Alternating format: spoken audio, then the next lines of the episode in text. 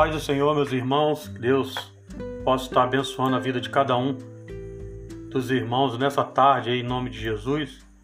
Estamos aqui, né, recuperando, né, de uma pneumonia, mas sabemos que Deus ele ele está no controle da situação. Sei que Deus ele tá, tem cuidado, né, da nossa vida e como sempre tem cuidado, né? Esse é o nosso Deus que responde nossos clamor, nossa oração. Queria deixar uma palavra rápida aqui para os irmãos. Não estou podendo falar muito tempo, porque estou tossindo muito ainda, é, mas Deus vai dar vitória. Em Eclesiastes capítulo 3, versículo 2, a palavra nos diz né, que há tempo de nascer e há tempo de morrer. Né, nós vemos aqui né, que Salomão ele era realmente um homem muito sábio né, com, com as palavras. E nesse versículo ele, ele deixa bem claro que há tempo para absolutamente tudo: tempo para nascer e tempo para morrer. A vida do ser humano ela pode ser facilmente comparada a um cronômetro, né? É, pelo qual tem é, uma simples função né, de marcar um tempo determinado, determinado espaço de tempo para chegar até o momento que, que foi determinado para ele. A nossa vida é comparada a um cronômetro, se nós pararmos para pensar. Né? A observação é nossa salvação, não depende apenas é, da forma como nós vivemos, mas também da forma como nós, como nós vamos morrer. Né? Uma pessoa ela pode passar é, toda uma vida crendo em Deus, e na, na, nas obras do Senhor, mas se, se essa pessoa negar a Jesus Cristo e blasfemar contra o Espírito Santo no seu, no seu último momento de vida, do que adiantou né, o tempo todo que ela viveu? Na verdade, não adiantou nada.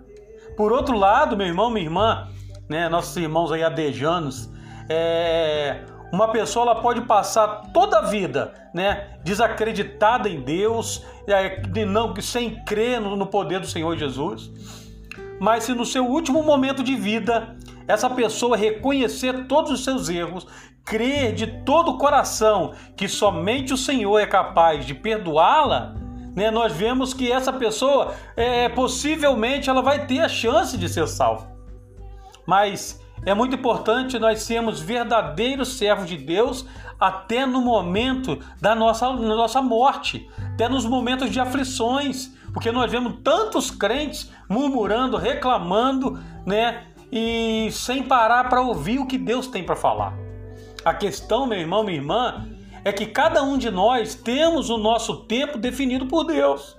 E certamente, irmão, de uma forma ou de outra, vai chegar o um momento em que o nosso tempo vai se acabar. Nós temos que aproveitar o nosso tempo que nós temos aqui para fazer a vontade do Senhor. E a diferença entre a nossa vida e um cronômetro é basicamente, irmão, que é, num cronômetro nós podemos ver exatamente quanto tempo já se passou e quanto tempo falta para chegar até aquele ponto é, definido ali né? Mas em nossas vidas apenas nós só temos apenas conhecimento da quantidade de tempo que já se passou. Mas nós não sabemos o quanto tempo nos resta até o momento de chegarmos ao nosso fim. Aleluia.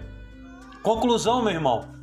Nós não precisamos, não temos que esperar é, pelo nosso último momento para consertar nossa vida perante Deus.